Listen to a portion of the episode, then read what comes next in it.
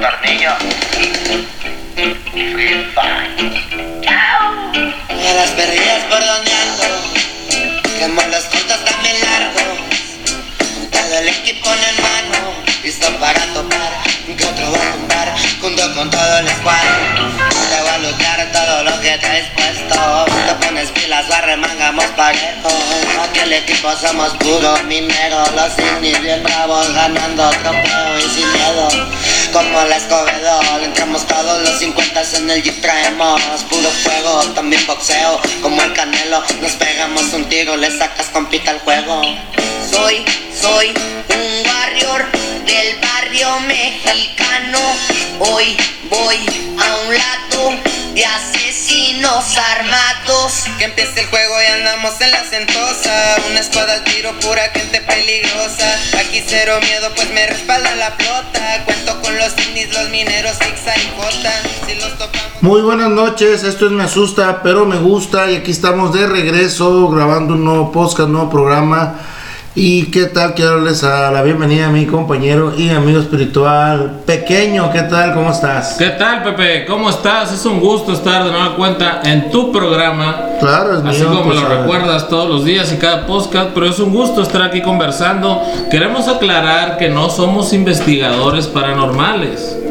Sí, solo contamos historia, agarramos cura y nos reímos del miedo. Y quiero mandar un saludo especialmente a Jordan, A Jordan, qué bueno que estás bien. Jordan, a Clark Kent, a mi hermana, a Frank a mi tía. y muy en especial a todos los niños. ¡Bravo! ¡Bravo! Papá adoptivo, señoras y señores. No dejan de ser niños, Josecito. Y el día de hoy tenemos primeramente en los controles de audio a Andrew. Hola, buenas noches, buenas noches, muchas De gracias. las alcantarillas paseñas, señoras y Así es, señores. está para traernos el café y poner el sonido. Gracias, Andrew. Y en ocasiones rascarnos los pies y la espalda. Y tenemos dos invitados, uno de la hermana República de Chametla que es... Tenemos a dos invitados especiales, a Niga y Nico, señoras y señores. ¡Eh! ¡Eh, bravo! Fíjate, fíjate que eso me recordó a Chino y Nacho, a los reggaetoneros. La Wisin y a Yandel. A Wisin y Yandel también. Bueno, vamos a empezar primeramente con Nico. ¿Qué onda, Nico? ¿De dónde vienes? Hola, ¿qué tal? Buenas noches, muchas gracias por la invitación a su programa de Me asusta pero me gusta. Yo soy de aquí de La Paz y vengo de la colonia Chametla. Mi nombre es Nico. Saludo a todos los que nos escuchan. Saludo, muchas gracias por la invitación. Este, y pues aquí estamos para contar nuestra ¿Lo historia. acaban de despertar, oiga? ¿O dónde viene saliendo de chocolate? ¿Dónde viene a trabajar? No, vengo de, de mi casa, así ando normalmente. Así Te regañó tu esposa, por eso viene así. Entre el Sí. pelo lo trae que dice que trae nomás, que dice dormimundo. No me creyó que venía a contar historias. Sí, pero me imagino por la hora. Este, Nico, ¿tienes hijos, Nico? Tengo una hija adoptiva. Ah, muy bien, muy bien. O sea que sabes lo que es gastar tu quincena el 30 de abril. Así es, ya próximamente hay que desembolsar ahí regalos y dulces. Qué bueno, Nico, muy bien. Y vamos con el siguiente invitado, Niga. Buenas noches, buenas noches. Principalmente agradecer la invitación al programa de A- Me Asusta pero me gusta. Y pues aquí estamos agradeciendo la oportunidad de contar nuestra historia que traemos ah, celebrando el Día del Niño.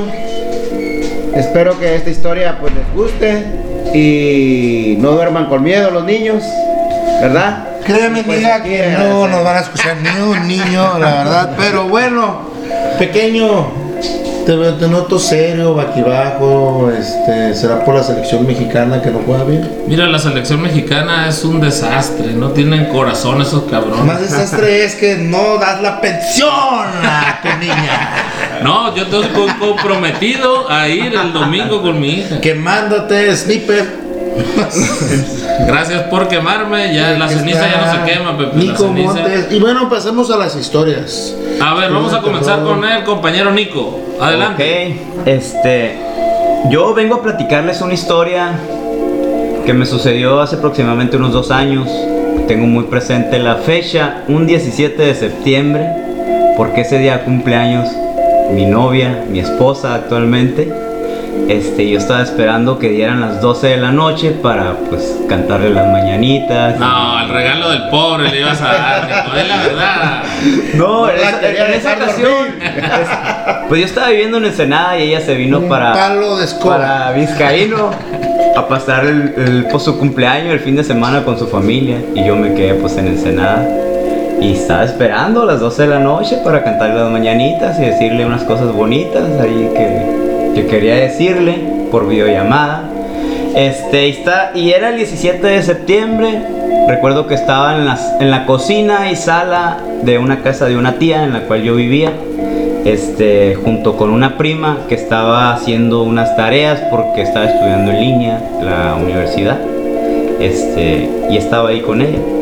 Después que pasó lo de darle las mañanitas a mi novia y todo, este, me puse a hacer comida para mí.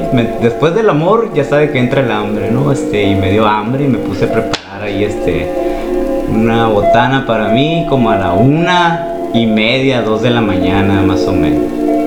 Este, y donde está la estufa, enfrente hay una ventana, un mueble que queda al filo de la ventana.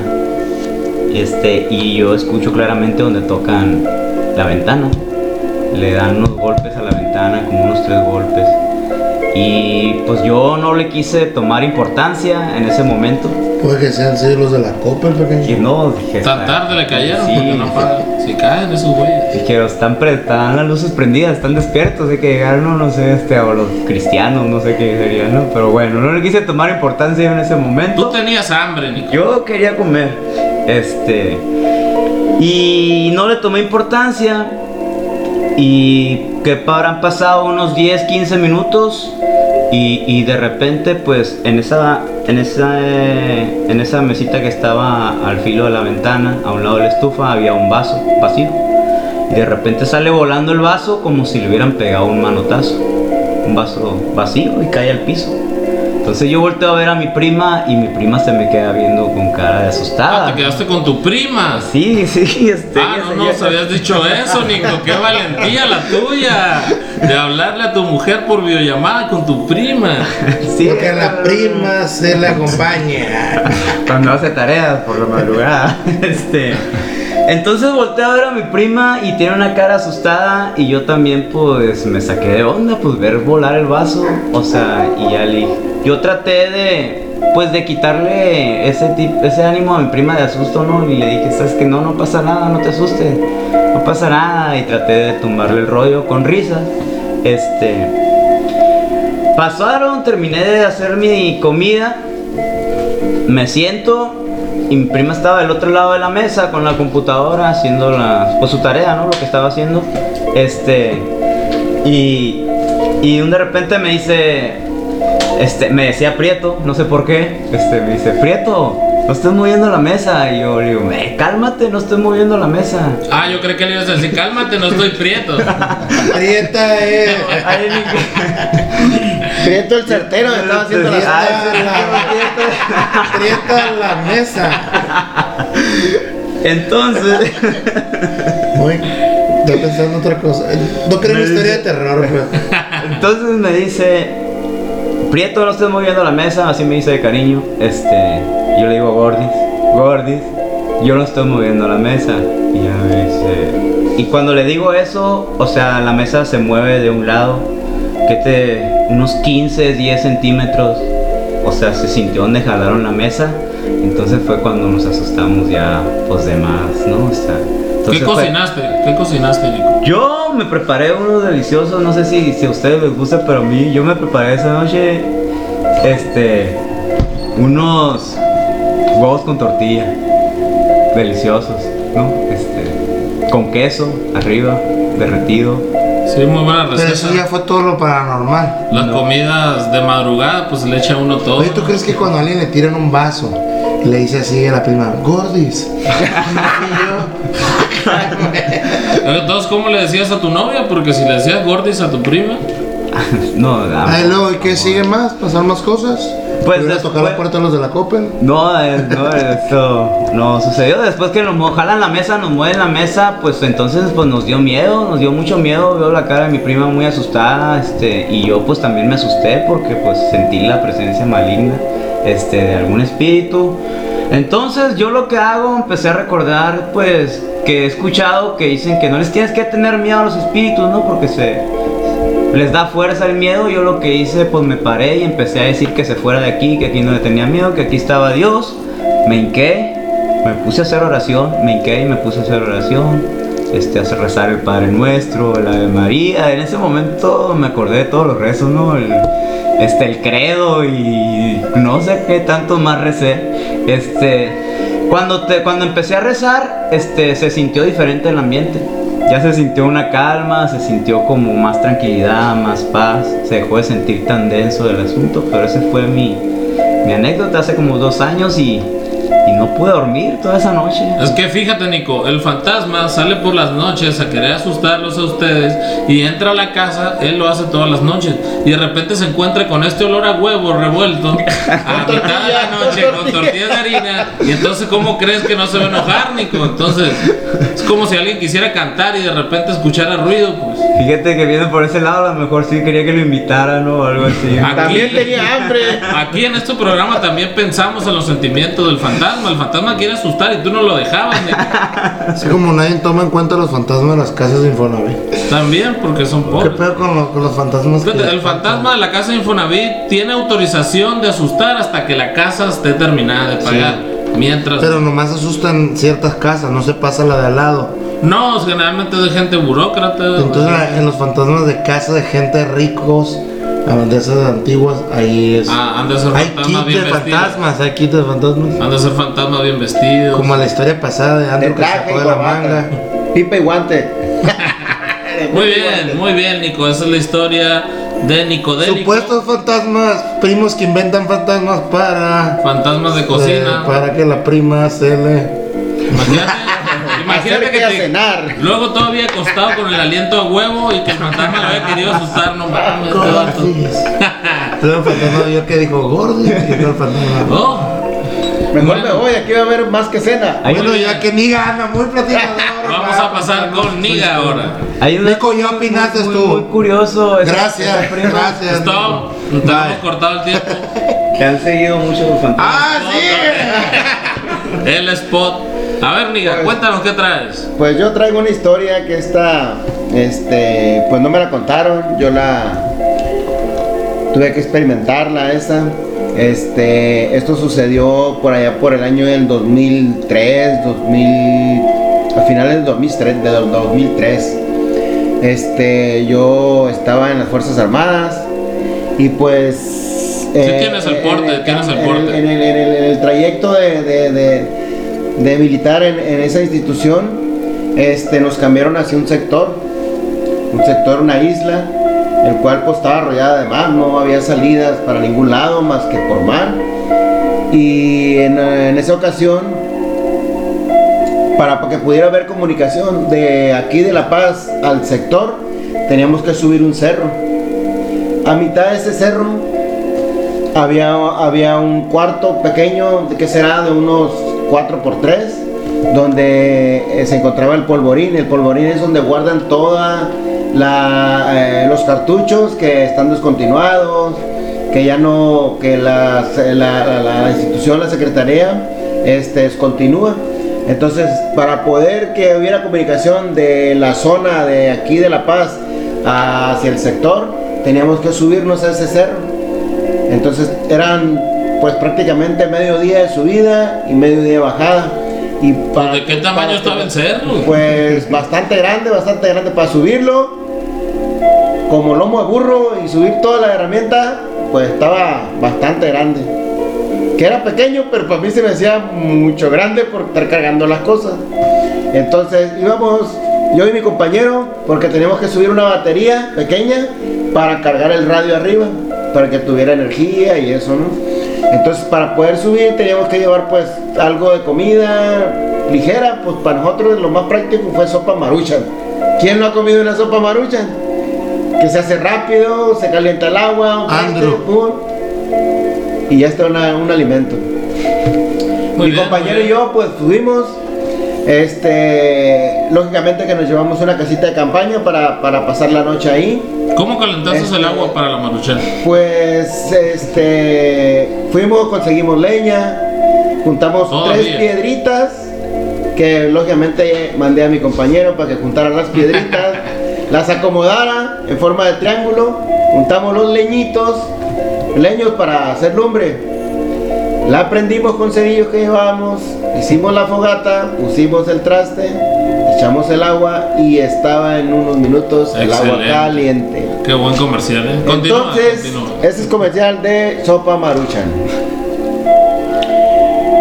Ya pasadas las 10 de la noche, ya después de haber cenado, después de haber este, mandado este, comunicación, de haber tenido comunicación a tales horas de la noche del sector hacia, hacia la zona militar, este, pues dijimos vamos a dormirnos, vamos a recostarnos un rato, tenemos que hacer una guardia por en caso de que hubiera alguna comunicación en el inter de la noche. Dijimos pues hay que dividirnos las horas de la noche, tú haces unas horas de guardia y mi compañero hacía otras. Este, a mí me tocó de 12 a 2 de la mañana. Mi compañero se fue a dormir. Yo estaba despierto esperando que hubiera alguna comunicación. Y en ese inter de, mi, de, de- de las horas de mi guardia, pues empecé a escuchar una vocecita, como un llorido, como un llanto. Pero no le tomé importancia, en- pues dije yo, "¿Pues ¿quién va a estar llorando? Mi compañero está dormido, el cerro está alto, nadie va a subir aquí al cerro a estas horas de la noche. Y pues me levanté, me fumé un cigarro, di una caminata alrededor de la casita de campaña, donde estaba mi compañero dormido, lo alucé, alucé hacia el, el mar para ver si alcanzaba a llegar la luz de la lámpara y no. Me volví a sentar en el lugar donde, donde me había acomodado a un lado de la fogata, empecé a acomodar otros pocos de, de leños que había traído mi compañero para que no se extinguiera el fuego. Y empecé otra vez a volver a, a- escuchar el llanto, un llanto que ya no se escuchaba eh, tenue como, como, como lo empecé a escuchar la primera vez, sino que ya más fuerte. Más fuerte, más fuerte. Y yo dije, no, pues ya esto ya no es normal, ya, ya, a ver, a ver, a ver empecé a, sentir ya ese escalofrío de- de- de- de- de la incertidumbre de saber si, si es o, o no es real lo que estaba escuchando. Y dije, pues la única es levantar a mi compañero. Y dije, pues fui, lo levanté, le dije, oye, levántate porque estoy escuchando algo que no sé, no es normal. Y me dijo, pues déjame dormir, hombre, no te. Porque pues estaba dormido y ya le tocaba la guardia más tarde y pensó que yo estaba jugando, tenía miedo. Y pues la verdad es que sí tenía miedo porque estaba escuchando el llanto. Pero él no me quería creer, pues. Levántate, le dije, estoy escuchando algo. No, no, no, no, no, no. Sí, le dije, lo estoy escuchando. Ya lo escuché dos veces. No te quería levantar, pero ya lo había escuchado anteriormente. ¿Pero qué escuchas? Verás, párate, siéntate aquí conmigo, verás, los vamos a escuchar. Y dijo, no hay nada, no hay nada, no te asustes, hombre. A lo mejor es el ruido del aire, o no sé, escuches ahí para través porque pues el, el radio que teníamos de, de- la frecuencia con la que recibíamos así lo- lo- los mensajes, pues en veces cuando había barcos que pasaban y accionaban así su, su- radio de comunicación, pues escuchaba ruido. Como escuchar un walkie-talkie o algo, pues. Oye, su compañero acá. Eh, güey, ven, güey, la marucha, la marucha.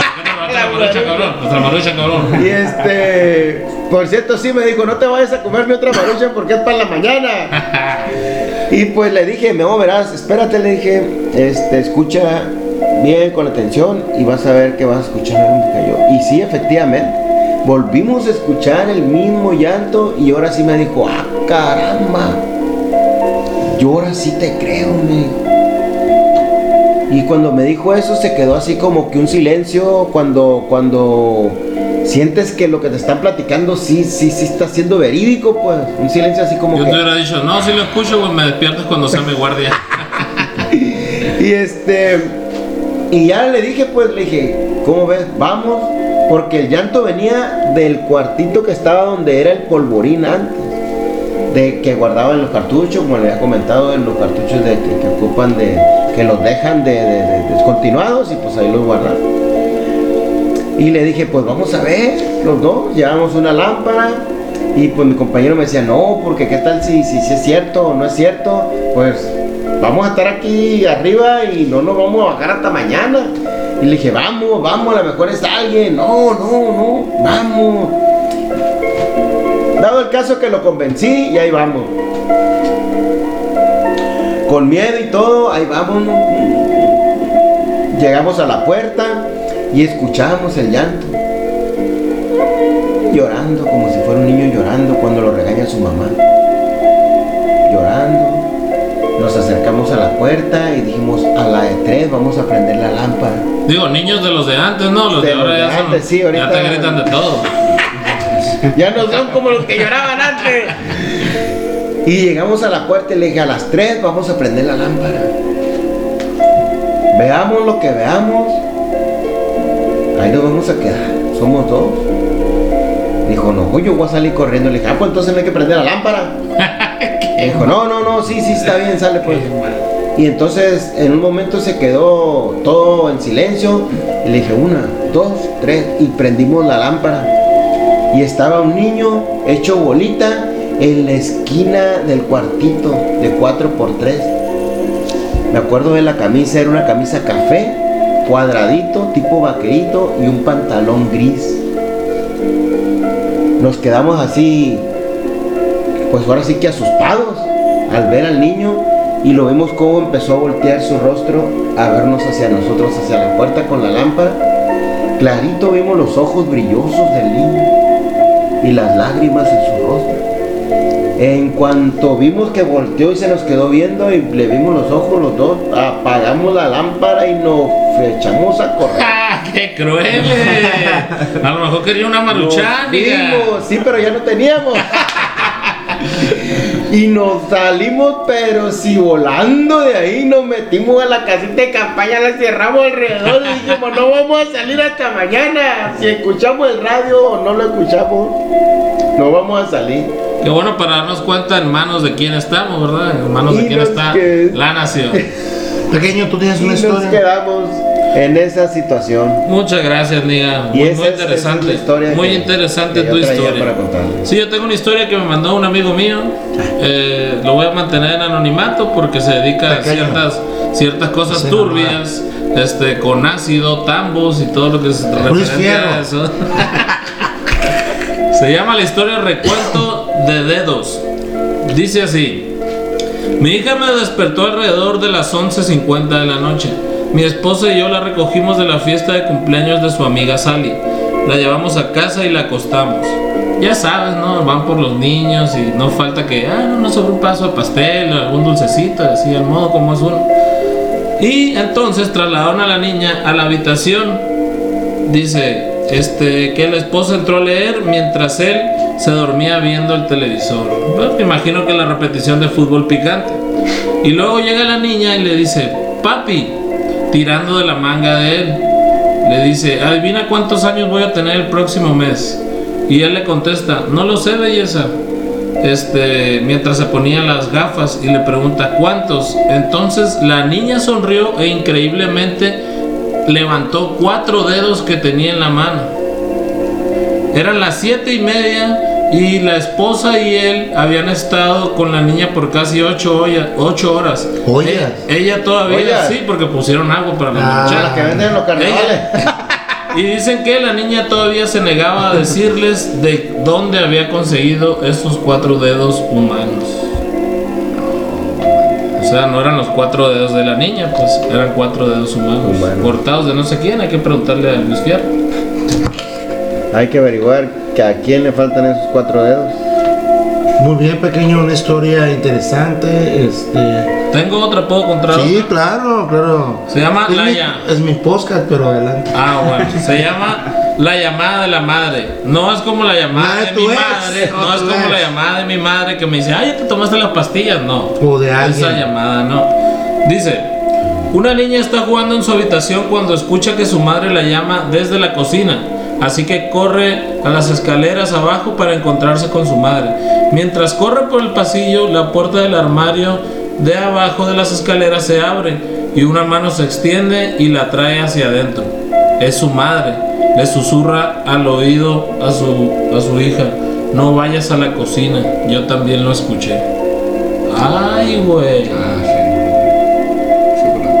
Y esas son las historias que yo traigo el día de hoy, Pepe. Tú. ¿Qué Bueno, vas a gracias. Ya ya me hicieron crecer. Antes era Pepito, pero ahora soy. Pepe. Sí, evolucionamos. Hemos evolucionado. Yo traigo una historia que se llama Los fantasmas del terreno baldío.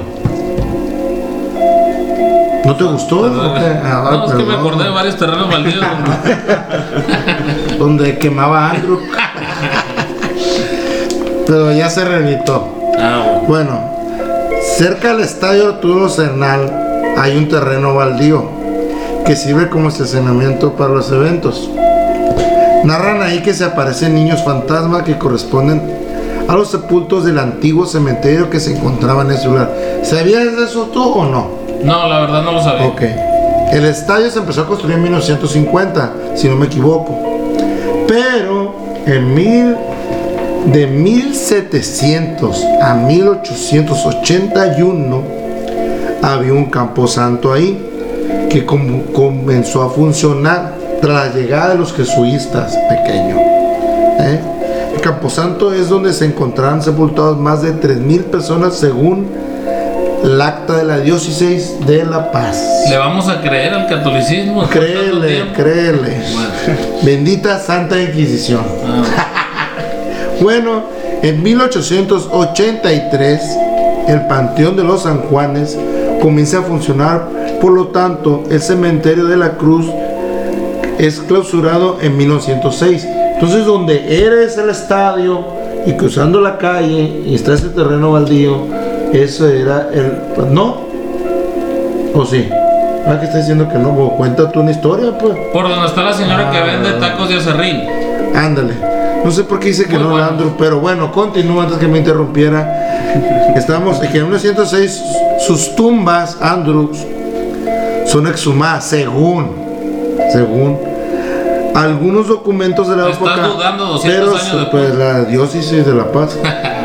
pero solamente en 1% de aquellos fueron retiradas y el resto quedó ahí limpiando el área, quitando las lápidas y cruces. Las lápidas es que eran con material más fuerte. Cuenta que en, en un terreno aledaño al estadio pueden ser vistos a muy altas horas de la noche unos niños jugando, pero lo más curioso es, es que todos esos niños portan vestuarios que no corresponden a la época. De béisbol. Eh, pues puede ser béisbol antiguo. Dice, algunos dicen que al acercarse pueden ver sus facciones esqueléticas, como si tú me entiendes, pequeño. Imagínate quedar enterrado en donde está el home del estadio. Pero en esa época ¿Cómo no había metafetamina, entonces, ¿cómo si se tratara de verdaderas almas en pena? Según las actas de la diócesis de La Paz, la mayoría de las personas fallecidas y sepultadas en aquellas zonas eran niños. Se les juró, como nosotros no investigamos por qué había tanto niño enterrado en esa época. Conoce mucho más de esto en nuestro podcast pequeño. Muy bien, interesante. Y tengo otra historia que siento que es historia que me mandaron. Dice que hay un muerto, siento que la sacaron de la película Jóvenes Brujas, no sé por qué. A ver. Dice, dicen que unos niños escucharon, escucharon una historia de un juego que se llamaba Aquí hay un muerto. Y se reunieron en un terreno baldío. Empezaron a echar suerte para ver quién sería el muerto. Pues aunque todos querían jugarlo, nadie quería hacerse pasar por uno. Así que, guacha pequeño, así que a quien le saliera el palillo más corto sería el muerto. O jugaron piedra, papel o tijera. Le tocó a Erika. Tenía en ese entonces 7 años, dicen ellos, ¿no? Y los demás entre 9 y, 10 9 y 11 años. Pero quiero aclarar una cosa que ellos jugaron mientras sus papás estaban conviviendo. Creo que están haciendo una carne asada. Sentado en la hielera. Viendo una pelea del canelo, me imagino yo, ¿no? O en esa época Julio César Chávez. Partido ¿no? de la América. Puede ser. Y, y mira, amiga. Erika se recostó en el suelo, cerró los ojos y todos alrededor de ella pusieron los dedos debajo de ella, eh, de su cuerpo y empezaron el juego. Tenían que decir unas palabras y la iban pasando en forma de susurro al oído del que tenían al lado. Y empezó el juego y decían, aquí hay, en voz baja, aquí hay un muerto, aquí hay un muerto, Pasa uno una pluma, acá hay un muerto, pasan menos en un plomo. Dice sí, aquí hay un muerto, y aquí hay un muerto y pesa más que una pluma. Aquí hay un muerto, pesa menos que una pluma, pesa menos que un plumo. Sigo sospechando que ese juego. A mí se me hace que era un película trabalengua. De jóvenes brujas, pero bueno. Era un trabalengua. Lo teníamos que repetir, dice la historia, de tres veces, después contaban uno y dos. El chiste es que no sintieron ni su peso y la mantuvieron así por tres minutos. Pero después volvieron a con la cara en el suelo y todos emocionados pasó lo siguiente. Erika empezó a elevarse le dijeron que no se esperara. Pero pasó algo. Erika no despertaba y empezaron a llorar. Unos otros salieron a buscar a sus mamás. Cuando llegó la mamá y más personas nos preguntaron qué había pasado. Se cayó Erika, alguien de ustedes sin, sin querer le, le pegó. Miles de preguntas y por más que hacían por despertarla con alcohol, cebolla, que la, la que andaban asando la carne, Ya está temada. ella no despertaba, así que tuvieron que confesar el juego. En ese instante se llevaron a Erika con una señora que tenía fama de ser una bruja muy buena. A nosotros nos pidieron que para nuestra, nos fuéramos a nuestras casas sin antes de dar aviso a cada una de nuestras madres, las cuales nos dieron una tremenda regañada un gran castigo. No pude dormir esa noche pensando en Erika, pero a la mañana siguiente su abuelita de ella le contó a mi madre que le había costado mucho a doña Fausta, la bruja, Uy. traer el, el- de nuevo el espíritu de Erika a su cuerpo. Lo cierto es que Erika no volvió a jugar con nosotros, pero sí nos dijo que si volvíamos a jugar, aquí hay un muerto, veríamos cosas muy feas y no podríamos regresar de ese lugar donde hay mucha gente que está prisionera y que lloran mucho cada vez que hacen tortillas con huevo, como la de rico. Me quedo con el nombre de Doña Fausta, nombre chismosaza. Eh, se me hace que estaban invocando a peso pluma por el trabalengua que estaban diciendo. Este, y esa es la historia. No sé cómo vamos del tiempo, Andrew, cómo vamos a checar en la cabina. ¿Tú tienes tu historia, pequeño? Son todas las historias que tenemos. Falta Andrew de las A alcantarillas. ver, Andrew de Alcantarilla. O pasas, Andrew. Hola, hola. No, claro que sí, tengo una historia de pues. Cuando era niño vivía pues en la casa de mi papá, ¿no? En esa época, eh, mi papá pues por la Leonardo Colosio, frente a la Larga Continental, ahí nos pueden encontrar. Bueno, este yo pues... ¿Qué vendes tú o qué? ¿O por qué te estás promocionando? no, nada, se vende la casa. Este... y, y pues estaba viviendo con mi papá. se escuchó ahorita. Y, sí, y yo dormía con mi hermano en, pues, en el cuarto de mi papá. Mi papá siempre estaba en la sala jugando videojuegos en altas horas. de la Alejado de ti, ese es todo tu problema. Sí, y haz de cuenta que un día me levanté al baño. eh, Un día me levanté al baño y fui al baño y pasé. Y cuando, pues como niño, o sea, cuando niño prendes la luz, vas al baño, corres, llegas corriendo al baño, prendes la luz y te aseguras de que no hay nada detrás de ti. Pues yo tenía miedo en ese entonces. Eh, pasé al baño, prendí la luz, hice mis necesidades y me la pensé como 20 veces antes de irme al cuarto porque tenía que hacer una, trayecta, una trayectoria mental para apagar la luz, seguir corriendo al cuarto y acostarme y taparme con la sábana para que nada me pasara. Entonces, cuando apagué la luz y decidí ir corriendo, me caí este, a mitad del pasillo y en el pasillo dan directamente hacia las escaleras del segundo piso. Y me acuerdo que cuando me levanté vi una figura este, oscura de un niño parado que se me quedó viendo. Ahí me asusté mucho y me quedé en shock. No hice absolutamente nada, más que tenía mucho miedo y ganas de gritar, pero no pude hacerlo. Y la sombra empezó a bajar, empezó a bajar y se fumó. Se fumó y en cuanto se fumó, este, unos no sé cuántos segundos después, 5 o 6 segundos, tomé reacción de mí mismo otra vez y fui corriendo con mi papá, que estaba dormido, acostado en mi cama, y me lancé hacia él y le empecé a decir que había visto algo. Mi papá me dijo que no había problema y me acosté en sus brazos y pasó ese día. Yo creí que le había reclamado que si por qué tenía otro hijo. Pues tenía mi hermano, pero no, nunca se lo reclamó. Y eh, pues esa es mi historia, ¿no? De- de- Del Día del Niño. De mega espanto. Uh.